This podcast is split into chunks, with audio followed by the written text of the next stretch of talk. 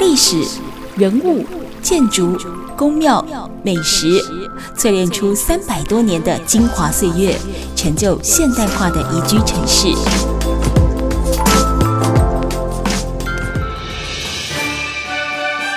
走进台中故事馆，处处有惊喜，句句有故事。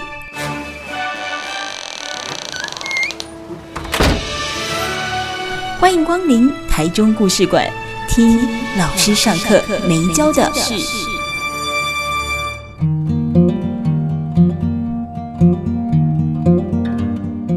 Super 九九点一大千电台台中故事馆，我是念慈。今天节目现场呢，还有我们呢，呃，台中市议员王立任王议员也今天比较想要叫他老师了，老师好，都可以，都可以。不过讲到说这个，像刚才老师提到，就说清水有很多的这个呃文化，或者是说我们讲说这个古迹或遗迹的一个保存。好、嗯，当然我们讲说这五到十年之间是可能大家意识也抬头了，嗯、那当然可能也包含像老师，或者说有很多的在地的文史工作者，对他们也意识到。说嗯，我们现在能力足够了，我们必须要来做呃这件事情。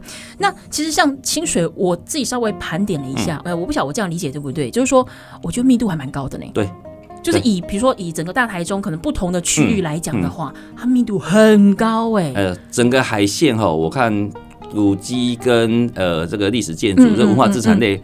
密度比较高的大概就是呃大甲，嗯，然后清水，嗯嗯，还有五期了哈。那为什么讲到梧栖？这五期是我的故乡，而且五期几乎所有的这个文化资产都是我自己写呃申请书啊，所以五期会很多。是五期其实它面积很小，它会那么多，其实是不是？可是因为呃大甲跟清水，它原本就是哦海线的经贸中心，嗯，也是一个文化中心。为什么？比起以前。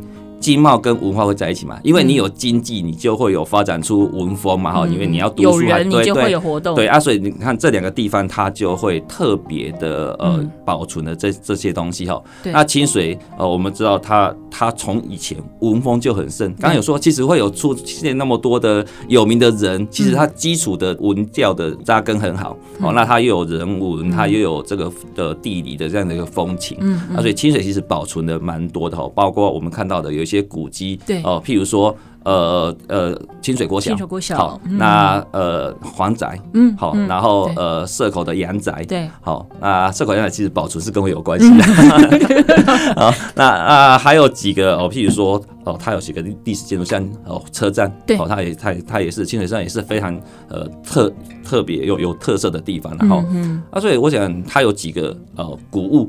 包括在那个集园后面有两个碑，好，那那它也它也很重要，就是它有记录了一个，就是哦以前跟那个原住民租土地啊，好，然后结果就是呃大家就有纠纷嘛，他就有一个呃告示说呃不能够在人家丈量要精准，不能够在那，然后有这样的记录。那另外就是呃在紫园观音庙后面，嗯。你知道它就鳌峰山嘛，对对，哎我们刚刚有说过那个地方其实因为下雨的时候，嗯。哦直接水就冲刷，所以造成这个山下很多的这样的一个淹水的状况。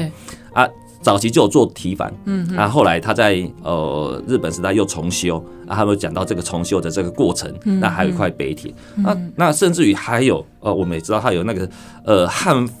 哎，我现在讲番是比较不好意思啊，就是说汉人跟原住民的那个界限的碑，啊，所以其实它保存了这样的东西很多，因为它它有历史，它有人文，所以都这样的保存了下来。嗯哼，可是我很好奇哦，清泉老师你好像跟我就是说，呃，密度比较高，相对比较高的就是大甲清水嘛，当然还有梧栖哦。像我们刚才提到，就是说那个时候的一个大地震，哈，东阿卡大地当，其实像清水的话，受伤还蛮严重的哈，包含这个外埔后里那边，其实都是受伤很严重的地方。那照理讲，其实像我们到现在，我们也有一些的大型地震的经验。通常天摇地动之后，很多东西其实变成零。对，好，是什么样的一个意识？我们让说，包含大甲或清水、武器这一代的人，我们文史工作者会有这样的意识，希望去做这样的一个保存。嗯，因为大地震也不是只有你们那边有啊。是对，那是怎么样的一个形态或精神，让你们觉得说啊，安温垂点爱保准，而且越找越多，越捞越多。呃，我我觉得其实这样，就是说。破坏这件事情哈，你讲的自然界是一种破坏，嗯，人为也是一种破坏啦。是，其实我老我老说自自然界的破坏可能十年二十年一次，嗯，可是人为的破坏它一直都都在进行。那我们有时候不能讲破，因为它建，我们刚说你要你要建设，你要进步，你可能就要把过去的东西翻掉哈。那当然，我觉得得天独厚的是这个这几个地方哦。第一个，它原本的条件就好。嗯嗯。第二个，呃，当呃人民有一些意识的时候，它就比较容易被保存。嗯嗯。也就是说，其实哦，房子。常常都被都在被，可是有没有人愿意去发动保存？有没有人有这样的意识提出来？那其实就会影响哈。譬如说清水国小，国小，嗯，他其实呃，在他的那个礼堂，在九二一大地震的时候，他也发现了一个问题。对，那所以当初也决定要拆嘛。嗯嗯。好，可是呢，地方的人就去奔走，希望保存。后来就进那个呃呃结构的鉴定，发现其实它结构没有什么问题，它只是有一些破损的去整修，然后就列为古迹。嗯嗯。那我点来讲了哈，其实古迹的保存不见得是浪漫的。很多人说哦，古迹保存哦，这哦怀思古之幽情怎样，然后我们大家去保存，其实。很多古迹保存来讲，都是它面临嗯哦变化，比如说拆除、转卖，或是有很多的这样的一个变动，对，才会发动啊。发动之后，那当然也要因应当时之后的这个社会的氛围跟状况哈。那我想大家。呃，清水跟雾期，我觉得他比较幸运的是，呃，在每一个时代时期里面，都有人愿意出来发动，嗯，那也有人愿意来努力，然后让它保存下来，然后呢，愿意去争取后面的整修跟这个维护的经经费。啊，我想这个其实是，我想我要说的，回到头来就是人也很重要。你第一个你要有，第一个你要。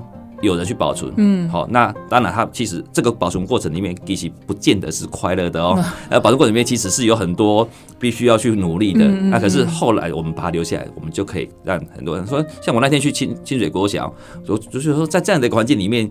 就学的孩子，你说他落后，可是你会觉得说啊，就是好舒服哦。对，好，那孩子的这样的一个学习的心态，跟你面对一个那种水泥丛林的建筑物的，对，那你说好谁好谁好，我不知道了，因为有些人当然他他就希望进步，可是有些人他就觉得说，让孩子这样子会有一些。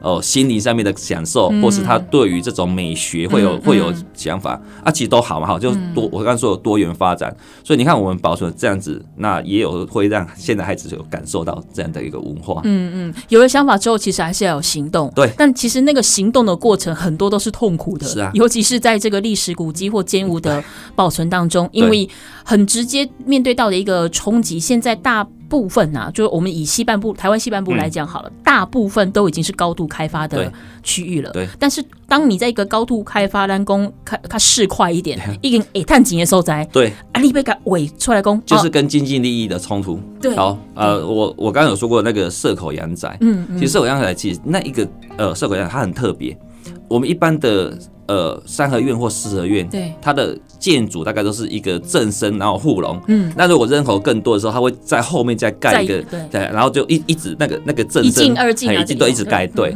好，那或是护龙一直盖，嗯，可是。呃，清水社会它很特别，它是三组三合院，嗯，一字排开，就是一个三合院旁边再一个三合院，然后再旁边再一个三合院，哦，它变成是一连续的三个三合院，它没有往后面发展，它就是往横横向横的，不是护龙一直盖，而是。三个独立的三合院排在一起，嗯哼哼，那它很早就被注意到，大家也觉得这个是一个很特别而且重要的古迹，而且它里面出了十三个秀才，对对，它里面有进士，然后它里面又有后来出出呃几个清水区的区长、街长，哈，那是非常重要的。可是它过去一直没有被指定为古迹，为什么？呃，这个当然有很多的因素啊，就我刚刚说有没有人发动，第二个呃呃有没有人呃。呃，刻意想要去阻挠，我都不知道。这个过去我们都不知道。可是当然有很多的因素，它过去一直没有被指定为古迹然后。那后来就有一年，我刚好呃想说，嗯，去看一看。哎，大概在十年前吧哈。对，我想说，哎，很久没去了，去。然后我就我就跟朋友就说，哎，我们就开车经过，嗯然后我们就我们就跑去看了一下。对。结果发现刚好有人在屋顶上面在在试做什么，不知道。我就问他说。哎、欸，大哥，你们现在这个房子在整修还是要拆？嗯，就他他就说要拆。嗯，我想说，我就现在就说，啊，这个要拆。对。然后我说为什么要拆？一共啊，这个好像卖给别人要把它拆掉了。哦。然后那时候我就马上回过头来，我我都马上打电话给我文化局的、的朋友，也是我国中的同学，嗯、我就打电话跟他说，哎、欸，你们真的要关心一下这个要拆。嗯、后来他们就介入去了解，才知道说原来他那个土地卖掉了。嗯，哦啊，土地卖掉人家又就是已经已经卖了，啊，所以要拆。好啊，后来呃，我们就启动哦保存跟协商，可是后来还是没办法，就是三个三合院，他们原本要拆一点五个，就是拆掉一半，他们卖了一半。对。后来到最后才跟建商跟屋主协商之后，就等于说拆掉了其中一座，嗯，那把另外两座留下留下来。好，那其看起来如果表面上来讲。拆掉的那一座，事实上它是日本时代才修建的，嗯、可是它是却是我们很重要的的这个杨兆家他的他他的故居的哈啊，因为他在日本时代有做的呃整修，所以它有那种洗石子的围墙，它有一些嘿，啊，它里面其实也有很精彩的彩绘，可是后来这些当然就就因为还你还是要有时候还是要尊重屋主啦，我也也大家也不想要想要做到两败俱伤，所以后来有一些协商，就是他们就把这些呃有一些好的建。建建筑的材料，他们就收起来。他们想说，他们那时候有说他们要异地重组了哈。可是后来，我想应该也没有。那可是至少我们后来就保存了社口阳宅两座。嗯啊，我就说，其实这种。古迹的保存有时候就真的也也是很无奈，有时候也是一种机缘，就是说我如果没有那个时候突然想到说想要去看，因为平常我们不会没事就去看啊，有时候他可能就可能一年都去不到一次，有时候一两年才去一次，就是想想去走一走看看，就那那个时候突然就。就想说，哎、欸，要去看一下，结果一开车进去就看到了。嗯、那也因为这样子，然后哦，发动了保存，那把它指定为古迹这样子。嗯嗯嗯。所以如果真的没有这个因缘巧合的话，现在可能那边已经变成是这种什么？哎、欸，可能会剩一栋半。对对，对，一栋半，或者哎、欸，可是有些人会觉得剩下一栋半，觉得啊看起来也很丑，就直接整个都把它处理掉。所以就不晓得嘛，哈啊。当初这样子做，我们是希望说也为清水留下，而且他我刚刚说它是很特别的三合院的形式。其实台湾在其他地方。很难找到这种三联动的三合院，嗯嗯，好，大概大概其实很少，独栋三拼，对 对，真的真的真的，对啊，很很特别，很特别。对，那我们待会儿下个阶段回来呢，再请了王老师好来跟我们继续分享。因为呃，除了像刚才我们提到像是清水国小哦，或者是说我们社口好的这个独栋三拼 的特殊的个建筑之外，其实我们在前面的段落里面也有提到所谓的鳌峰山，哦，它这一个区块好了，包含大洋地区后，它都有很。很多很很很有趣的一些呃故事，包含像我们讲说军事基地，好对大洋油库也在那里。鳌峰山本身那个地方，它其实就有它的一个历史感。嗯、所以下个阶段回来，我们再请王老师来跟我们分享呢，在清水公园啦，哈鳌峰山公园这个地方，还有哪一些呃有趣的地方可以让我们更深入了解的？好，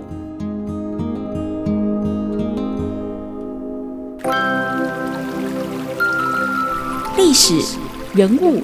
建筑、宫庙、美食，淬炼出三百多年的精华岁月，成就现代化的宜居城市。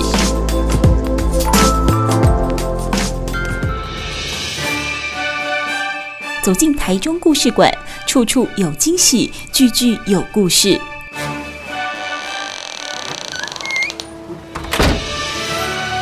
欢迎光临台中故事馆。听老师上课没教的事。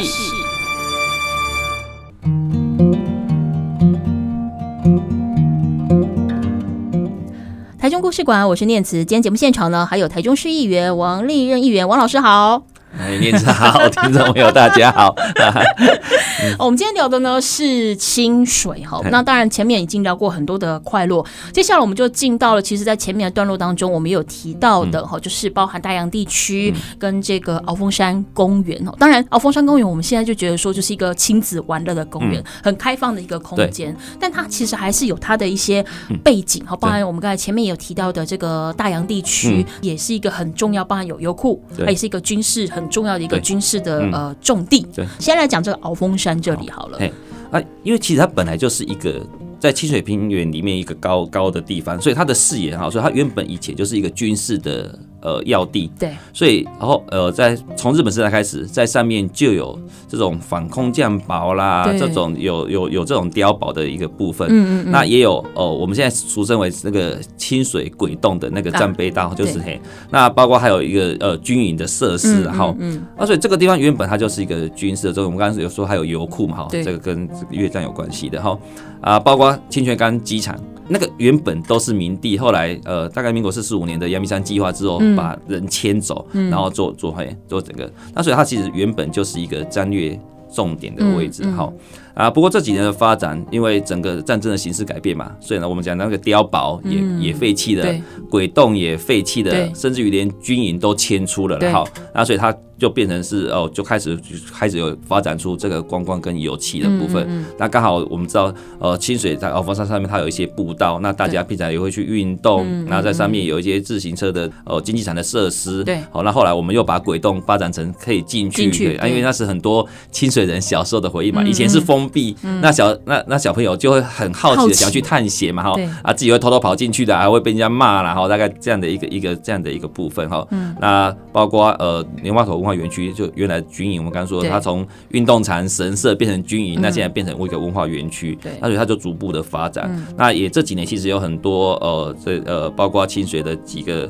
哦政治人物也好，很多地方人士的的要求跟努力哈。然后我们包括呃做了一个景观平台，可以看夜景，好，然后整个鳌峰山公园有做一些设施，让它绿美化更好。然后有一些呃运动的设施哈，竞技运动设施，让大家可以呃假日都可以带孩子出去都去玩哈。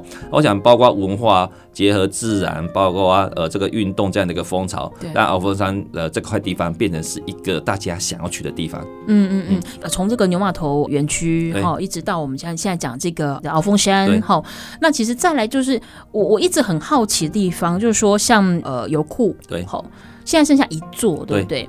那之前我记得好像是六七座的样子，是对。呃，我如果没有记错了，应该是七座了，我大概记得哈。嗯嗯。那后来你知道？呃，那个油库原本是那个油啊，是从那个海海里面的那个油轮啊，对，然后透过那个加压站，然后把它打到打到那个打到油，它它储存嘛，因为机场啊什么都都需要用，好，那那个是战备用油，对，那后来就废弃了，嗯，然后呢，我们军方觉得那个废弃了在那边也很占位置，然后呢，铁的价钱也很好，对，所以呢，他就把它。标售掉了，嗯嗯，就是说，呃，标售给人家，然后拆除，还而且而且还可以卖掉。那一座二十年前，我真的几年我忘记了，那一座卖了六十万呢。哇塞！对，一座卖了六十万，赚哦。对对对对对对对，那时候就拆了。那呃，地方上就有一些，包括吴长坤大哥他们，就有一些人就富裕保存嘛。后来只留一座，那一座不是留，那一座是大家募款把它买下来的。每一个人出一千块，六百个人，我如果没记错是六百个人，就像军方买。六十万跟他买下，因为他已经标售了，然后他已经卖给那个他们要拆除了嘛，结果呢，他就把它买下来，然后呢保存，那后来原来那个那个产权啊还是在这些人的手上，对，一直到大概两年前，我如果没记错，两年前。呃，我们才有一个仪式，把这个油油库捐赠给台州市政府，嗯，哎，然后台州市政府，否则以以前都有一个问题，就是说这个到底要不要修啊？这个这是私人，又不是那要问六十个人的意见，六百个，六百个人的意见，啊，其实也没有啊，但是主要还是大家其实这一千块，大家也也也不是为了为了什么啊，大家等于说希望它有好好的保存。他说：“你看，像这样的一个状况，就是你就知道，过去要保存这些东西，事实上需要发动很多次脑筋，要要很灵活的去创造各个机会嘛。也因为人家他已经卖给民间的公司了哈。那所以像这样的油库，那近几年来油库周遭的绿美化，他们的社区也一直在争取了很多的这样的一个经费，然后他们也认养来维护的也很好。哦，那油库的主体这几年，因为它受到那个风灾的影响，所以它其实有一些破损。那我们也在积极的。希望说，呃，文化局跟文化部能够一起来共同再把它修复好，嗯嗯嗯好，那它会变成是一个呃很很特别的，包括战争的意义，包括整个历史发展的脉络，嗯嗯都是一个很好的景点。我有一个问题，好像我们刚才讲油库这个地方，嗯、当然呃，我们知道说现在附近可能社区也知道说啊，它是一个相当重要的指标、嗯、哦，我做了很多的绿美化，嗯、我也欢迎大家可以来这边玩。对，但其实油库它始终就是油库，嗯、可是我一直在想说，像比如说这样子一个呃战略的遗迹好了哈，嗯、金门，嗯，布利亚贼，嗯，好，可是像。我想说，这样的空间，金门，比如说翟香坑道，对，他每一年都会办那个音乐会，对。可是，一开始要办的时候，马克龙撤销，哎。可是，我在想说，像油库的那一个空间里面，搞不好把它弄一弄、修一修，它有没有可能变成是那种迷你？其实这个我没有想过。音乐厅，就那时候有想过两个，就是说，第一个油库有没有可能？因为它本来它是有维修的步道，它是楼梯，那有没有可能在油库上面变成它就一个景观？因为它很高嘛，所以你上面现在的视野又会更好，所以它它那个高点就非常的高。嗯，那有没有可能透过这个？可是因为这个有安全考虑，因为那个楼梯你爬上去之后，在那个地方会怕高高度很高。好，那当然这是一个想法。然后另外一个是油库内部，如果你去看油库内部，就啊，里面是一个很大很大的空间。嗯，那。我有有想过说里面有没有这种办音乐会或办什么活动或什么，其实也真的很棒哈。可是我们去里面看，事实上它里面不是空的，它其实里面还有一个阻隔，就是。呃，那个油，对，为了不让它，就是它如果没有满的时候，它必须要有一个油跟空的，对对对，那它那个会随着油的流量嘿，它那个东西你到底要不要把它清掉？嗯，那个东西把它清掉才会有整个的空间，啊不清掉它其实里面就会有一些没有办法呃完全应应用，啊所以事实上也一直在讨论这个呃怎么样再利用的哈。那另一方面是因为它也还没有去做一个一个整个的规划，那其实我们很希望就像念慈讲的，呃这个地方它其实是是一个很很有哦。历史意义的，可是如果呃修好之后的再利用，也能够呃提供民众啊，或者说有一些不一样的想法，啊，其实很好。其实我觉得那里面空间大小啊，有些时候不见得是个问题，因为限量嘛，总是残酷的。因为像我记得宅山看到他那个其实能够容纳的观众也不多，他他就是一些特殊性，我每年就来一次，那我可能比如说就是一个礼拜，是。我每天假设了，就可能就是只有五十个人能够进去。我觉得他那里面应该是一个很 很好的那种环绕音响的的感觉，那听起来应该是很过瘾。其实其实我觉得那个是一个很好的空间，只是说老实说，因为它要维护的这个费用。真的也是蛮高的，嗯，因为它那个整个的那个铁皮的部分，好，它因为它以前很厚，可是经过那么多年，它实际上有很多都蛀死，所以它有很多。然后说，如果有你从里面看，有些是破洞的，对，好啊，所以我想这个部分来讲，安全的考量还是很重要的，不能够呃只把它丢在那边啊，就只看外观，其实是很可惜的哈。就虽然说它有一个保存的意义跟价值，可是呃，我们所有的修复做完之后再利用，实际上也很重要。那我们很期待，还是要让他自己会说。说话了，对，因为如果他没有任何的反应或回馈的话，其实坦白讲，放久了大家也就忘了，搞不好以为他是哇，以前就有这么大型的水箱、水塔之类的，所以太大型了。好，我们今天节目现场的呢是王立任议员王老师哦。待会下一个阶段回来呢，我们就请王老师来到跟我们大概分享一下，在清水其实有很多很有特色的庙宇，不是只有紫云岩而已哦。那这一些的庙宇或宗教文化，到底跟呢？清水人的生活有什么样的一个关系，或者是说，哎，这些庙宇其实都不是单一的呃道教，或者是呃佛教，它其实也有客家人哦习惯参拜的三山国王庙哦。那客家人这边也是他们的生活重镇吗？哦，那等下就听王老师来好好跟我们分享一下喽。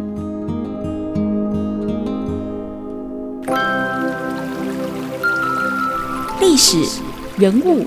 建筑、宫庙、美食，淬炼出三百多年的精华岁月，成就现代化的宜居城市。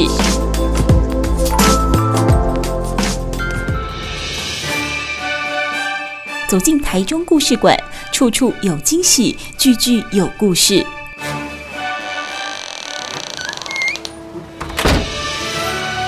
欢迎光临台中故事馆。听老师上课没教的事。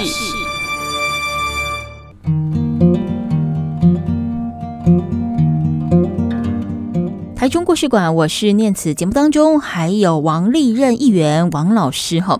好，那其实我想哦，在接下来我们最后利用点时间，我觉得像在包含像是呃这个清水无期啦、南宫代嘎啦哈。它也算是在我们大台中地区宗教活动相当活络的一个地方哈。让清水就大家第一个想到就是紫云园，可是它不止三山国王庙啊，结果这土地公庙啊，五车哦，你也够凶啊，那这里诶，等着嘛，然后哎对，然后嘞诶，很多很多的一些庙宇活动，其实。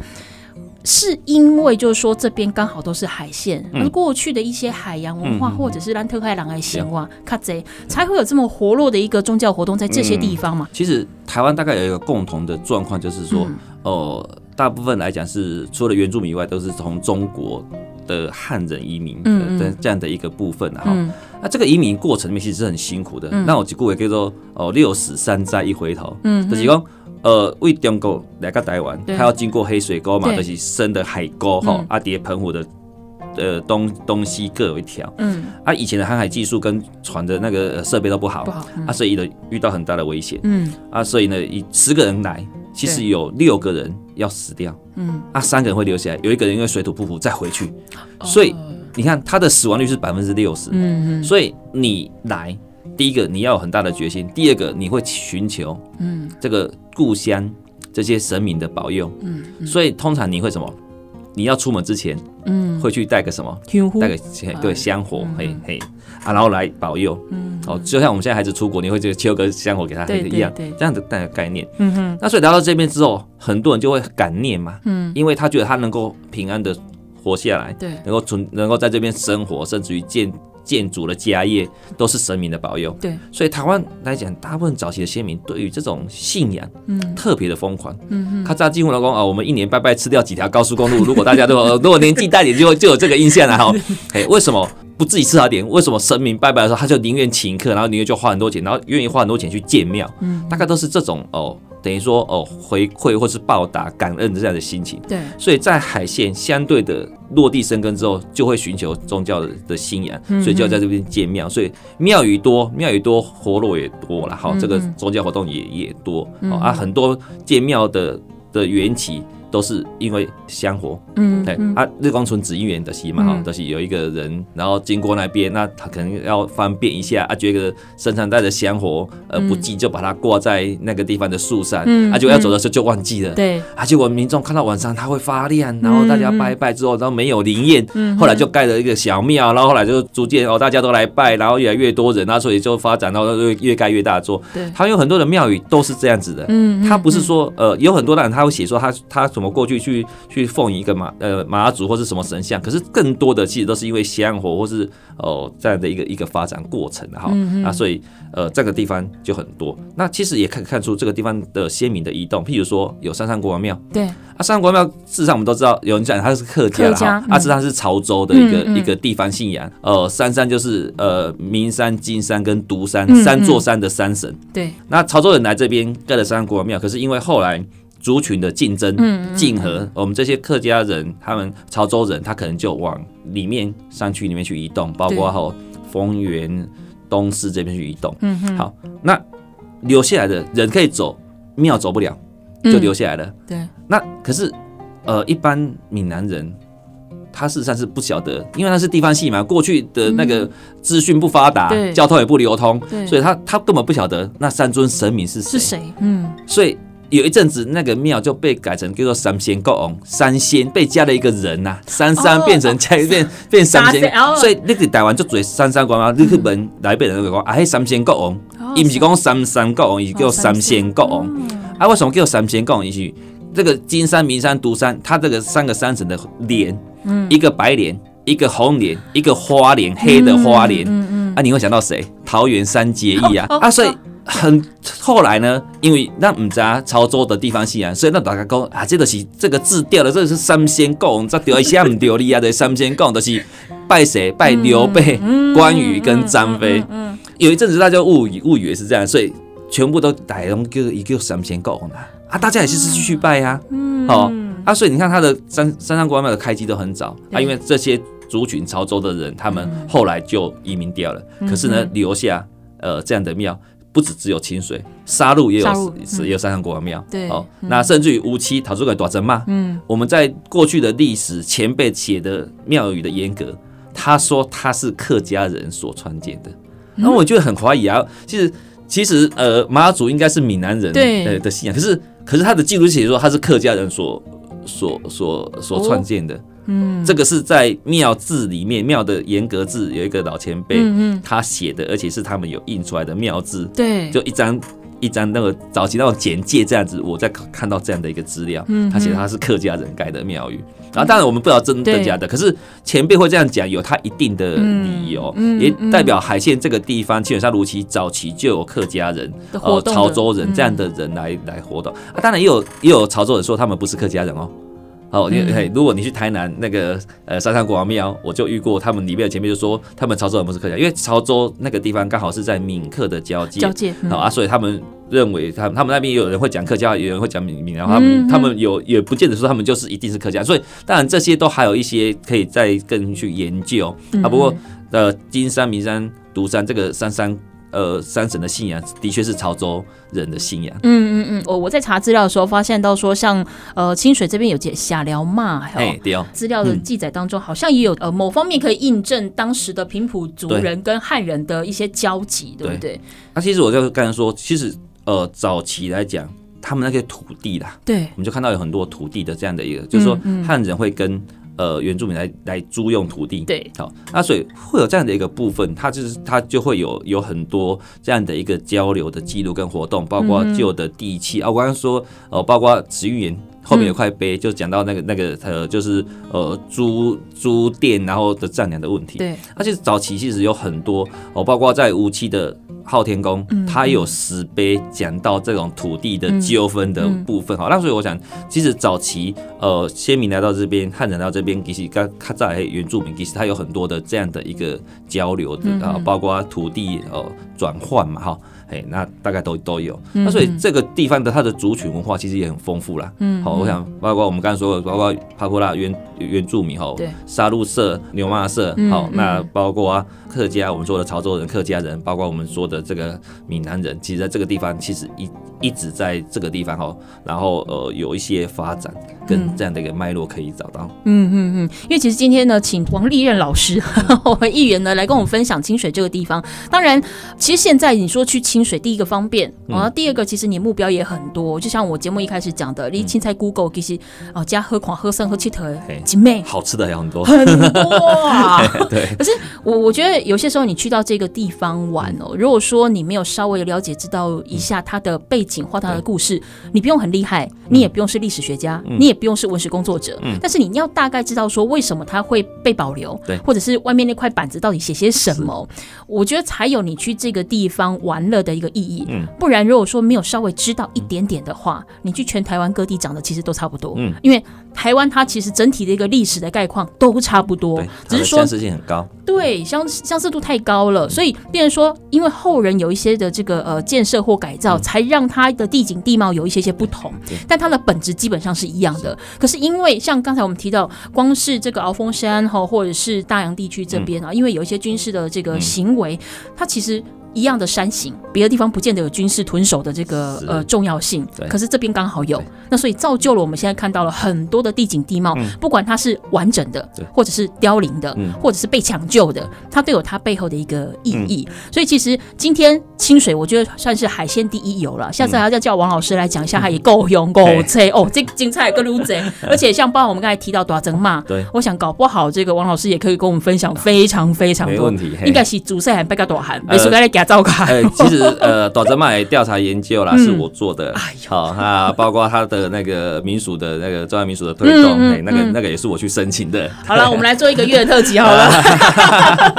好，我们今天非常谢谢我们台中市议员王立任王老师来跟我们分享了清水的文化还有历史，谢谢喽。谢谢念慈，谢谢听众朋友。台中故事馆，我们每个礼拜呢都会分享大台中一些有趣的故事，呃，历史哦，甚至呢会邀请到一些有趣的人哦来聊聊他们的生活。那也欢迎大家呢可以上到呢台中故事馆或者是大千电台念慈的脸书粉丝团啊，都有一些呢简单的文字介绍。那当然最重要的是把那道魂用了，然后按赞之外呢，也帮我们多多的分享。美丽的在地故事都需要大家呢的收听跟支持了。台中故事馆，我是念慈。我们叫李白瑾